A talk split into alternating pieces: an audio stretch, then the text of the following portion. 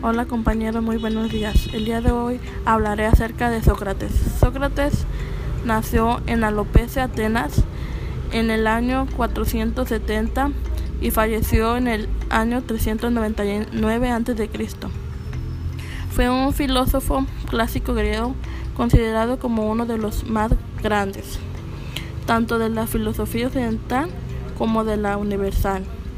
Fue maestro de Platón, quien tuvo a Aristóteles como discípulo, siendo estos tres los representantes fundamentales de la filosofía de la antigua Grecia.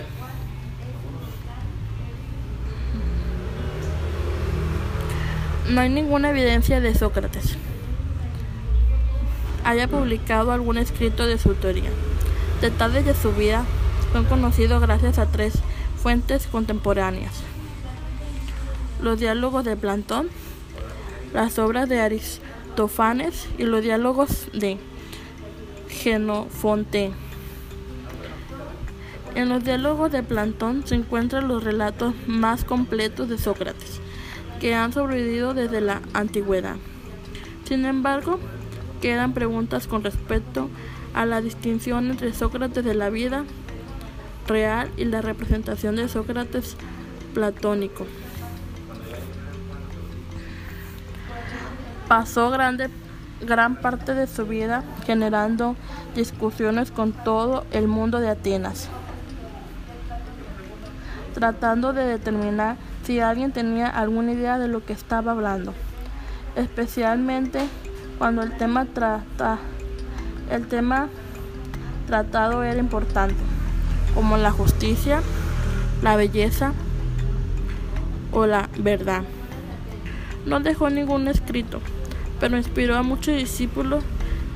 En su vez se convirtió en el foco de la hostilidad de muchos de la ciudad quienes veían a sofistas y a la filosofía como los destructores de la piedad y la moral de la ciudad y fue condenado y ejecutado en 399 a.C. Sócrates es una figura principal de la transformación de la filosofía griega en un proyecto continuo y unificado. Se le considera el padre de la filosofía política de la ética y es el principal fuente de todos los temas importantes de la filosofía occidental en general. Quizás su, su contribución más importante al pensamiento occidental es su modo didáctico de indagar, conocido como el método socrático o método de elencos, el cual aplicaba para el examen de contextos morales claves tales como el bien y la justicia. La historia, la historiográfica tradicional divide el conjunto de pensadores anteriores a Sócrates. Presocráticos y a los influenciados por Sócrates.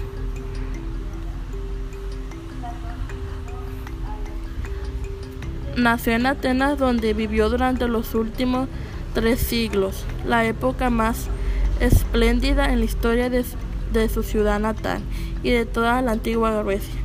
Fue, fue el hijo de Sofronisco, de profesión cantero, motivó por él que en su juventud lo llamaban Sócrates, hijo de Sofronisco, y de Fenereta, comadrona, emperantados con, con Aristides del Justo. Según Plutarco, cuando Sócrates nació, su padre recibió el árculo el, el, consejo de dejar crecer a su hijo a su aire, sin oponerse a su voluntad ni reprimirle sus impulsos. No obstante, ni Genofonte ni Plantón mencionaban esta intervención del, del oráculo, lo que hace pensar que pueda ser una tradición popular muy posterior. Recibió una educación tradicional, literatura, música y gimnasia. gimnasia. Más tarde se familiarizó con la dialéctica y la retórica de los sofistas. Al principio Sócrates siguió el trabajo de su padre. Realizó un conjunto de estatuas de tres gracias que estuvieron en la entrada de Acrópolis hasta el siglo II a.C. Tuvo por maestro al filósofo Arquelao, quien lo introdujo en las reflexiones sobre la física y la moral. Se casó con Santipa, que era de la familia noble, según una tradición antigua, trataba muy mal al filósofo, aunque en realidad Planto muestra al narrar que su muerte Sócrates en el fendón una relación normal e incluso buena entre los dos. Durante la guerra del Peloponeso contra Esparta sirvió como oplita con gran valor en las batallas de Potidea en el 432. Fue obediente con las leyes de Atenas, pero evitaba la política. Creía que podría servir mejor a su país dedicándole, dedicándose a la filosofía. Su aspecto era una pequeña estatura, vientre prominente, ojos saltones y nariz exageradamente respingona. Su figura era motivo de chanza.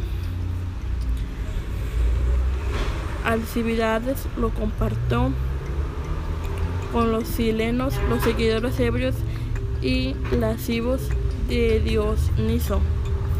Plantón consideraba diálogo de ser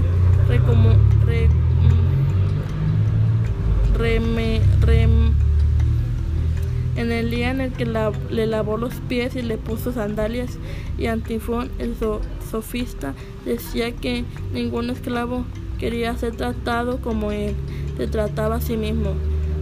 Llevaba siempre la, la misma capa y era tremendamente austero en cuanto a su comida y bebida.